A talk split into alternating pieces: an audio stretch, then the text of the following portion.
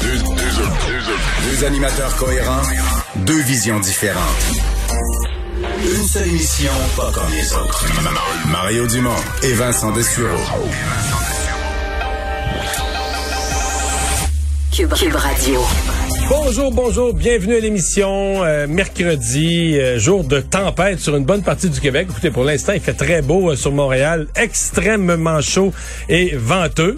On voyait, ça avait l'air d'être de la neige tantôt, le pollen, à Montréal. oui, mais on avait l'impression qu'on Mais était en pleine c'est c'est tempête. dur marcher à Montréal si t'as pas de lunettes. là. Les- ça- le pollen te rentre dans les yeux, les graines de sable, ils vendent vraiment fort, ça lève plein de sortes de poussières. là. Et euh, Vincent, la nouvelle controverse de la COVID qui est lancée par un habitué de nos émissions, le professeur Sylvain Charlebois. Oui, qui est toujours comme intéressant sur la, la, la pandémie. Et là, qui arrive avec cet article concernant, en fait, la mise en scène hygiénique à l'épicerie doit cesser. Disant, là, tout le, le processus d'arrivée où on lave les mains, désinfecte toutes les, euh, les surfaces. Il n'est pas le premier Que- à dire ça, là, que les, surf- les surfaces en général, on gaspille peut-être un petit peu de temps et d'énergie là-dessus versus l'air. là. Et que pour l'environnement, c'est pas bon d'en laver trop et que ça use certaines surfaces. On le voit même des fois sur certains trucs qu'on lave trop. Alors, est-ce que c'est le temps de Mais les gens slacker les, là-dessus? les gens qui sont dédaigneux adorent ça. là. Ils pensent que le monsieur qui avait le panier avant, c'était peut-être fouillé à mauvaise place. Mais il y en a qui le faisaient déjà avant, la petite lingette là, sur le barreau. Alors, il faudrait peut-être apprendre à se calmer là-dessus. À à, se, suivre. à se calmer sur ce volet-là. Et on va rejoindre Paul Larocque et l'équipe de 100% Nouvelles. 15h30, c'est le moment de joindre Mario Dumont en direct dans son studio à Cube Radio. Salut Mario, salutations à tes auditeurs. Bonjour. Mario, au cours des dernières minutes, euh, le, le- la, motion du Bloc québécois concernant la démarche constitutionnelle, je sais pas si tu as suivi ça, là, a, a été bloquée. Il fallait le consentement unanime de la Chambre des communes. Mario, tu devineras jamais qui s'y est opposé, parce que là, la motion n'est pas déposée. Euh, je rappelle la motion qui reconnaissait, euh, en principe, la légitimité de la démarche du gouvernement Legault. Donc, euh, changer la Constitution pour reconnaître quoi, Mario? Euh, le Québec comme nation, comme nation euh, francophone. Mario, qui s'y est opposé? Ben, je, a-t-on j'ai pas, su- pas suivi les travaux. Je suis convaincu que c'est pas un des trois grands partis. Alors, c'est probablement l'ex-conservateur Derek Sloan, là, le complotiste. Mario, non. Non. Tu devineras jamais. Jody Wilson. Wilson Raybould, l'ancienne ministre de la Justice, c'était l'autre. Ce matin, Oui, ce monsieur. matin, j'ai eu la discussion avec euh, avec Emmanuel Latraverse. puis C'était les deux hypothèses là, et deux députés indépendants susceptibles de le sauver. Mais qu'est-ce que Mme Wilson Raybould a contre le Québec? Mario, toi aussi, on t'a raconté la, la dernière visite comme ministre de la Justice du gouvernement canadien de Mme Raybould à Québec. Hein? Euh, elle rencontre qui? Elle rencontre la ministre des Affaires intergouvernementales euh, à, Québec, et puis Sonia Lebel. Et là, moi, ce qu'on m'a raconté, Mario, je sais pas si tu as eu la même version. Ce qu'on, Mme Raybould, euh, comportement un peu princier, tiens. Euh, même, on m'a dit, on m'a prononcé le mot méprisant à l'égard de- des gens du gouvernement du Québec. Elle n'a pas eu le temps d'apprendre à dire bonjour ou merci ou quoi que ce soit là. Rien du tout. Eh boy, venant, venant d'elle, Mario, euh, c'est quand même, ça a quand même une signification, là. Typique, euh, typique de la gauche canadienne anglaise là. Euh, respect. On réclame le respect de toutes les minorités. Mais les francophones du Québec, ça c'est non, ça compte pas. Là. Ça c'est. C'est ça, c'est juste ça. C'est aussi clair que ça, c'est aussi simple que ça. Et elle n'est pas la seule. Et elle est, elle est de cette école-là totalement euh, et, euh, et complètement. C'est euh, aussi euh, aussi clair et limpide euh, que ça. Mais je veux dire, le comportement princier quand même, on l'avait senti euh, autour de M. Trudeau, puis la façon dont elle était ministre de la Justice. Mais c'est lui qui l'avait nommé, puis qui était mal placé, lui, pour se plaindre là, que là, elle se prend pour la reine. C'est lui, lui qui l'a nommé, c'est lui qui l'a créé le problème. Ceci dit, moi, je trouve ça intéressant ce qu'elle a fait aujourd'hui parce que moi, de tout cet épisode-là, qui avait été mal géré par Justin Trudeau, mais je m'étais toujours, j'ai toujours resté sur l'impression que si SNC Lavalin avait été une firme de Colombie-Britannique, d'Alberta, de Saskatchewan, du Manitoba, de l'Ontario, d'une province de l'Atlantique, on les aurait tapé ses doigts, mais il y aurait eu moyen de faire un arrangement. Mais une firme du Québec, là, que Mme Wilson-Raybould jouait totalement dans le film, très populaire au Canada anglais qu'au Québec, le monde est moins honnête, puis c'est une firme du Québec, puis tout ça. Et, et ça nous confirme juste ça. Ça nous confirme juste ça à propos du, à propos du personnage aujourd'hui. Qu'elle en a profité, puis c'est encore le Québec, puis en même temps, on comprend que c'est la première fois qu'on parle d'elle. Euh, la première fois qu'on parle d'elle, c'est quoi, ça fait deux ans les élections, un an et demi, deux, un an et demi les élections, ça fait, elle s'est élire Ouais. elle s'est fait élire indépendante en disant je vais être une héroïne, je vais changer le Canada comme indépendante. C'est la première fois qu'on parle d'elle. Fait que euh, peut-être que je cherchais aussi une occasion de faire nommer son nom aux nouvelles. Là. Mais t'as pas l'impression que c'est comme une séquence d'un, d'un, d'un vieux film, d'un mauvais film, l'échec de mai. En tout cas, bref, on aura l'occasion de s'en reparler parce que le, le, le bloc va revenir à la charge. On va suivre aussi la, euh, son chef va faire un Mais, point mais, de mais sur l'essentiel, mais- sur, sur l'essentiel, Madame Wilson-Raybould, on comprend que c'est un décor, une erreur dans le décor, dans le mur, dans le fond de la tapisserie du Parlement. là. Les trois grands partis, les libéraux, les conservateurs et le NPD ont Ouais. dit oui, puis avec le bloc, je veux dire, qui, était proposeur. C'est ça l'histoire, c'est ça le résumé fondamental de l'histoire. Il y a une députée indépendante qui a voulu qu'on entende, qu'on entende le son de sa voix une fois en quatre ans. C'est ça. On, prenons ça pour ce que ça vaut. C'est pas le Canada qui est contre le Québec non plus. Tous les grands partis ont dit oui. À suivre, à suivre. Revenons euh, au Québec maintenant comme tel. Euh, Mario, bon, euh, beaucoup de parents, des milliers, des milliers d'enfants sont privés de classe aujourd'hui. Des méchants casse-têtes pour des milliers de parents. Mouvement de, de grève. Ça, Aujourd'hui, ce sont les employés de soutien. Ça va continuer demain dans, dans plusieurs centres de services euh, euh, scolaires. Mario, dans un contexte de négociations euh, dans le secteur public et parapublic qui traînent ces négociations, dans un contexte de pandémie euh, également, euh, ça, la question commence à se poser drôlement. Est-ce qu'on se, ça se dirige pas vers euh, éventuellement une loi spéciale dans le secteur public et parapublic?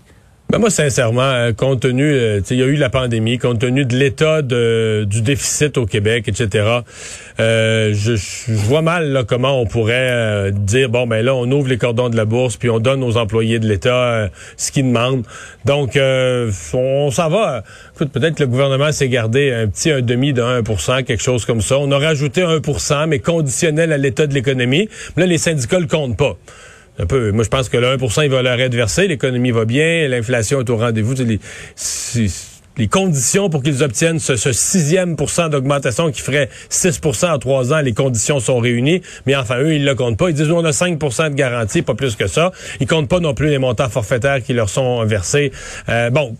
Mais euh, je, vois difficilement, là, je vois difficilement comment le gouvernement pourrait sincèrement ajouter, le bonifier en, en montant d'argent significativement son offre. Donc, euh, on s'en va vers quoi? Euh, sincèrement, euh, tu- on, on s'approche du scénario d'une euh, d'une loi spéciale pour forcer le retour au travail. Surtout que le, temps de session parlementaire s'égrène euh, au fil des jours. Mario, avant de se laisser, euh, ton impression sur le débat concernant le troisième lien. Bon, on a vu toute une présentation et l'enrobage euh, du tunnel avec le transport en commun, etc., le tramway à Québec. Mais es-tu surpris, un petit peu étonné de, l'ampleur, si on veut, de l'opposition au projet? Non, pas vraiment. Euh, En fait, euh, le, le groupe qui était euh, imprévu dans l'opposition au projet, c'est le Parti libéral du Québec qui avait fait campagne Exact. pour, euh, qui maintenant se dit a changé d'idée, se dit contre. Eux ils disent que ils sont pas contre le troisième lien, ils sont contre ce troisième lien-là, là, ce projet-ci. Mais bon, euh, j'ai hâte de voir comment euh, dans l'opposition est-ce qu'ils vont nous présenter dans les prochains mois un autre projet, un autre tracé, un pont, un tunnel différent. Je me pose la question quelle va être la position du Parti libéral, parce que pour l'instant, pour bien des gens de la région de Québec, ça représente surtout un... Ils ont, ils ont changé d'idée, ils ont laissé tomber. Mais pour le reste, moi, ce que je trouve, c'est que le, le gouvernement euh, va devoir euh, défendre son projet d'une façon moins politique et plus sur les faits. Euh, pour l'instant, on défend le projet sur la base, même hier, François Legault parlait à Québec solidaire, ben là, vous autres, vous, avez, la dernière élection, vous avez gagné deux comtés à Québec, puis s'il y en avait des élections de matin, vous les regagneriez pas, puis tout ça.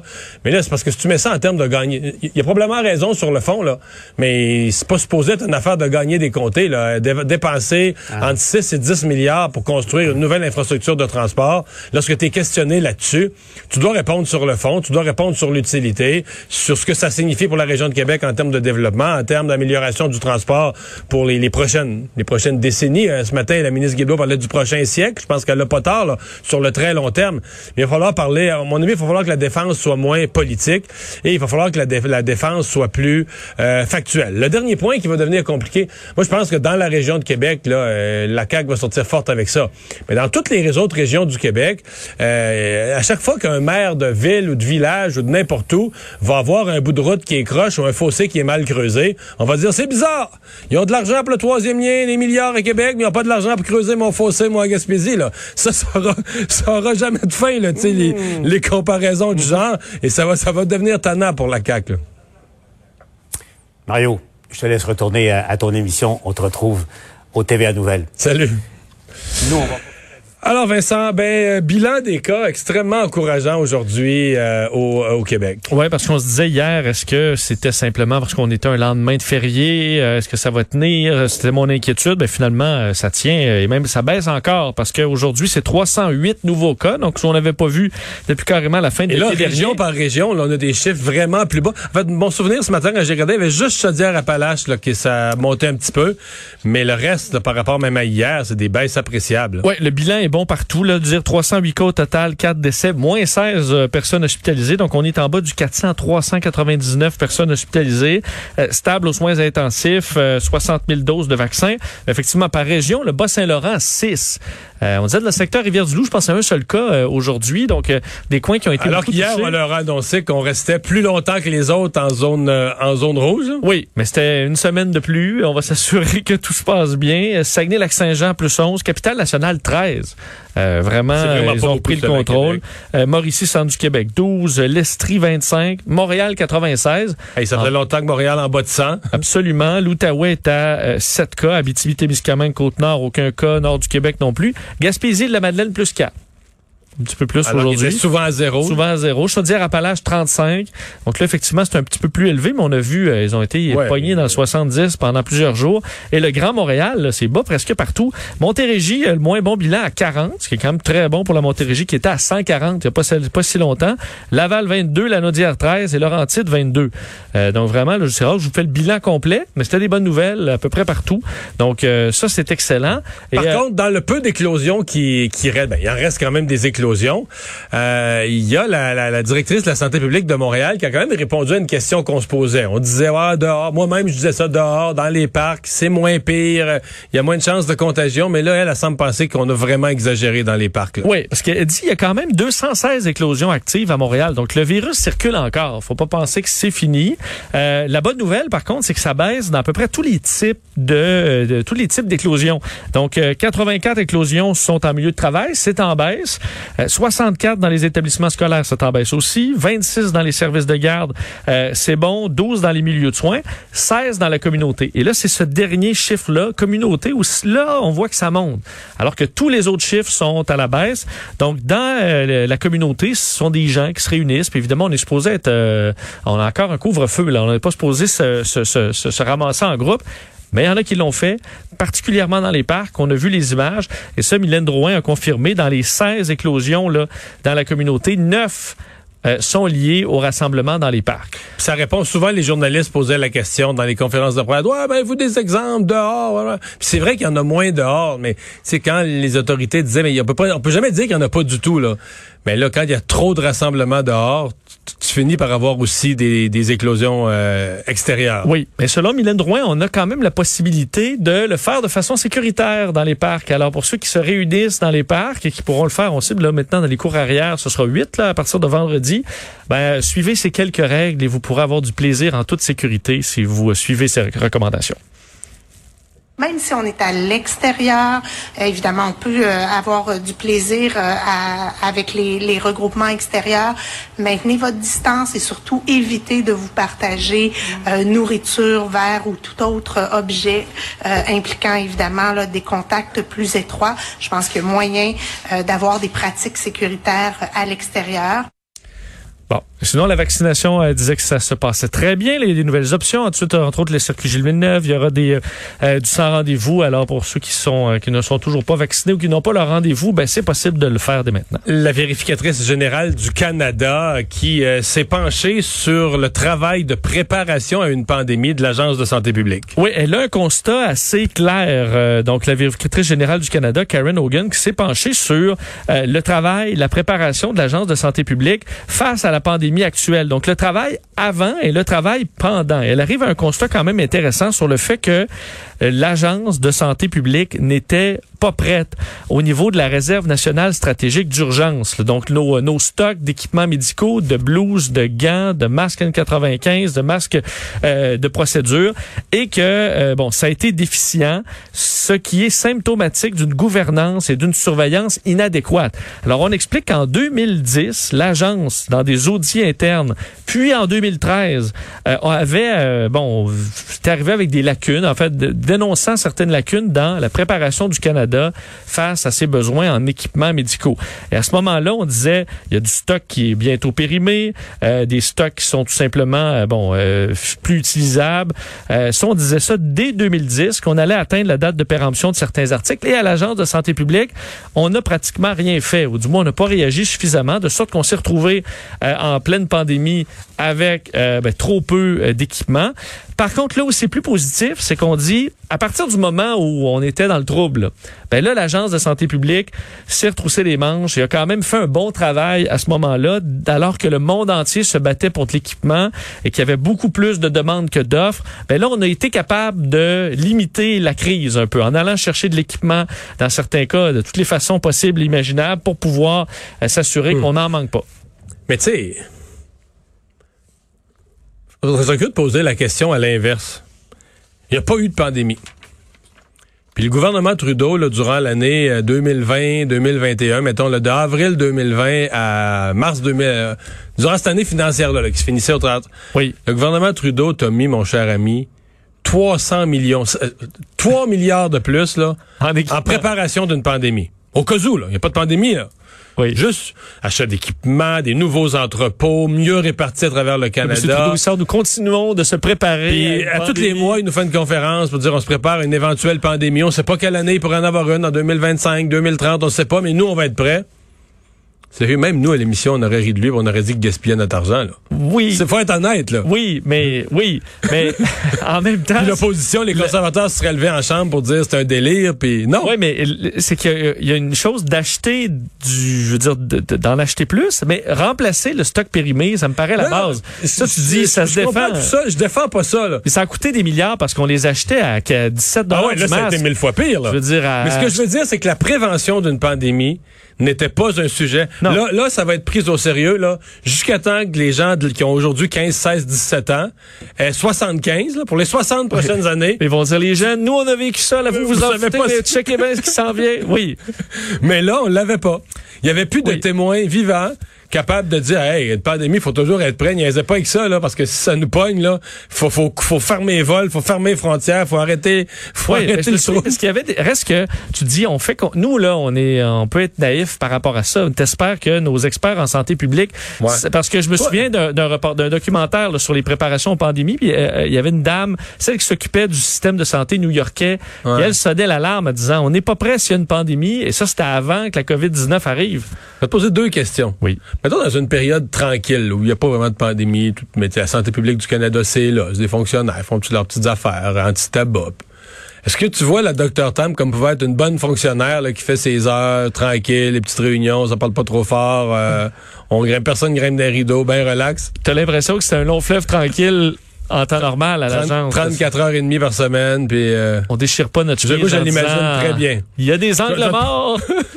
je vais te poser une deuxième Oui. question. Si toi je te disais là, que vraiment toi, t'es proche, les gens que t'aimes là, c'est une grande une grande menace s'approche d'eux là, est-ce que tu prendrais le Dr Tam Est-ce que c'est elle que tu mettrais en charge de, de, Ben, de fait- monter les murailles de Je protection? me, poserais, je me poserais encore plus de questions sur le docteur Arruda. Là.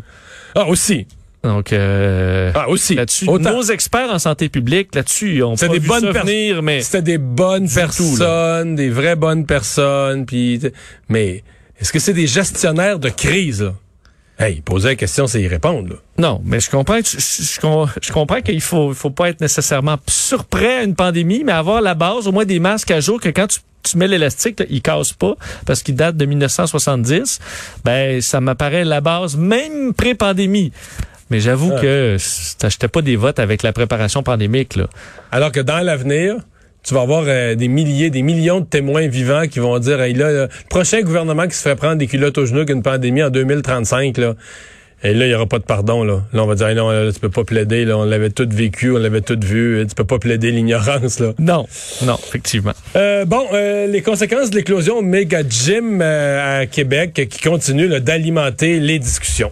Ouais, hier, pendant l'émission, on, on, on, recevait cette information-là de, de, nos collègues de TVA Nouvelles, comme quoi le Mega Fitness Gym avait généré euh, 700 cas là, de COVID. On parle de, l'éclosion principale qui a ensuite généré 70 éclosions secondaires, certaines majeures, entre autres au séminaire Saint-François, 112 élèves, 11 membres du personnel déclarés positifs. Ça a causé la fermeture de l'établissement. Euh, et euh, on associe également cette éclosion-là à des décès, au moins un confirmé euh, on disait dans les, euh, les possibles jusqu'à neuf, associés, donc ouais, c'est possiblement 10 décès. Euh, ça a fait réagir les, euh, politi- bon, les, les- les différents chefs de parti ont été questionnés là-dessus ce matin. Je vais te faire entendre en rafale euh, Gabriel Nadeau-Dubois, Paul Saint-Pierre Plamondon et euh, en fait Dominique Anglade et ensuite à la fin Geneviève Guilbeault, euh, donc euh, la, la ministre de la Sécurité publique et vice-première ministre sur le dossier du méga fitness gym. pour des raisons mercantiles ou idéologiques, mettre la vie d'autant de gens en danger. Est-ce que les mesures de surveillance, sachant ce qu'on sait, seront au rendez-vous? J'ose espérer que la santé publique soit d'extrêmement près pour qu'on n'ait pas à revivre quoi que ce soit euh, qui, euh, qui ressemble à ce qu'on a vécu euh, dans cette histoire-là, qui est effectivement une histoire assez funeste. Je suis vraiment pas fière de, disons, de, de, de- de ce gym-là à Québec. Mais j'espère qu'il aura appris de ses erreurs. On peut juste espérer pour le mieux, mais qu'il va respecter les règles de la santé publique.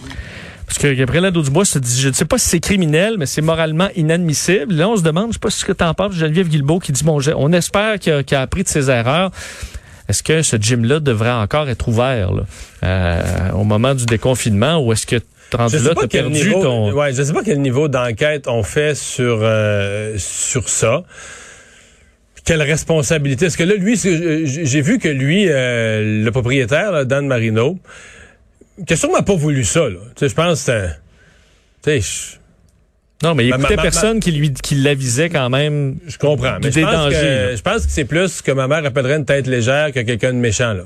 Ouais. Tu sais, qui prend pas au sérieux. Puis il y avait du monde de Québec dans des radios qui disaient Rien, là, ouais, non, les gens pas peureux, ils s'occupent pas de ça, la pandémie, puis tout ça. Puis, puis j'ai embarqué un peu là-dedans. Puis je pense, je pense que si on y avait présenté ce qui, ce dont il pourrait être responsable, là, je pense qu'il y aurait. Mais là, maintenant, il dit Ah non, c'est pas moi. Moi, j'essayais de les appliquer les mesures, mais c'est les gens qui On respectaient pas, euh, Là, il parle de six idiots. Il parle des gens qui avaient pas leur masque dans, comme c'était des idiots. Là. Ouais. Six idiots, cinq, six idiots qui se promenaient pas de masque, je pouvais pas les empêcher. mais- Parce que lui- lui-même, on l'a vu souvent, le masque à l'oreille, là, Ouais. pendant.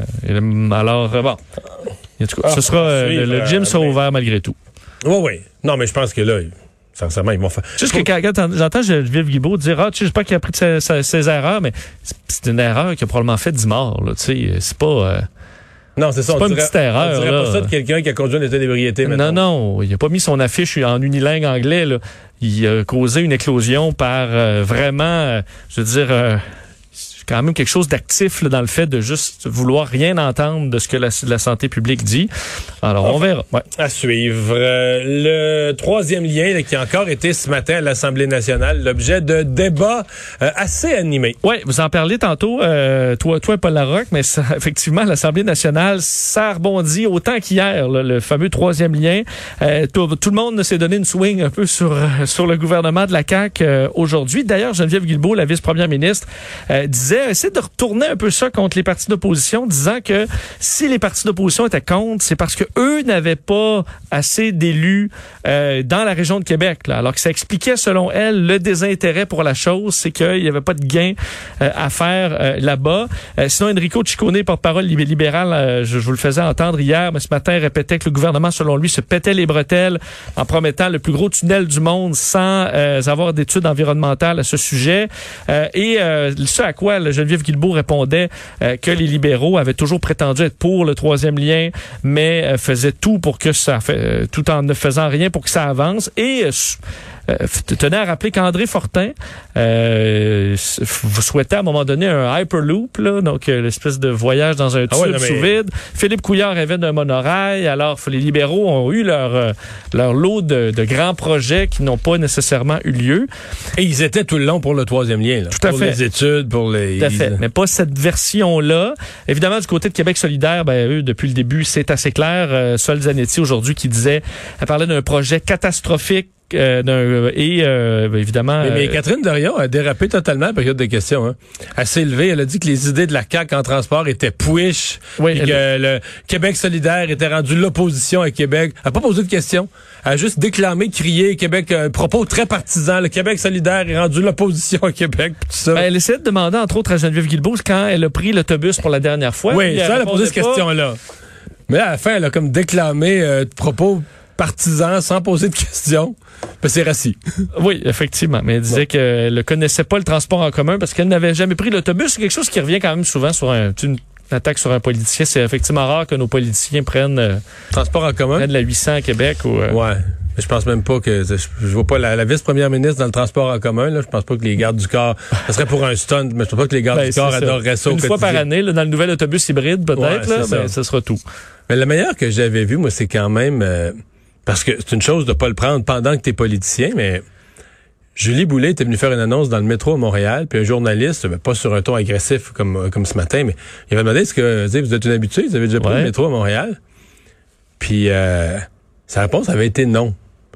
C'est quand même une graduée en pharmacie, tu sais, elle a étudié. Euh, étudié à l'université, s'est promenée dans les grandes villes, sûrement, sûrement déjà venue. Mais je veux dire, c'est quand même rare, là, tu sais, que c'est pas tant de monde que ça. Ça se peut, là, si t'as pas voyagé beaucoup, mais Mais T'sais, qu'elle avait jamais les pris gens de sa génération, non, jamais, pas, pas en tant que ministre. OK. Dans sa vie, Elle avait jamais pris avait le métro. jamais embarqué dans le métro de Montréal. OK, ben ça, là, je pensais que un usager régulier, là, peut-être pas, là, mais jamais pris le métro. euh. Ça Moi, c'était un m'étonnait. événement. Quand je venais, je viens de Québec, aller à Montréal, prendre le métro, c'est. Moi, c'est- j'ai- Ça fait partie du, euh, Non, mais du c'est ça. tour, là. Ah oui. Quand j'étais dans Génie en herbe, ça va te compter quelque chose. J'étais Ouais, dans connaissais Génie le en nom de herbe. toutes les stations? Non, mais on avait, on était quatre. Tu sais, il y en a un qui était venu plus souvent à Montréal, tu sais, des, des quatre. là, on arrivait de Rivière-du-Loup. Puis, puis là, ben là, le soir, on était là. Puis on était se promener dans le métro. Puis on était tous un peu des fans de géographie puis d'histoire. Fait qu'on débarquait dans des stations au hasard en fonction du nom. On disait, ah, tel nom, c'était la femme, ça. Puis on devait- Petit côté nerd, là, quand même. On va se le dire.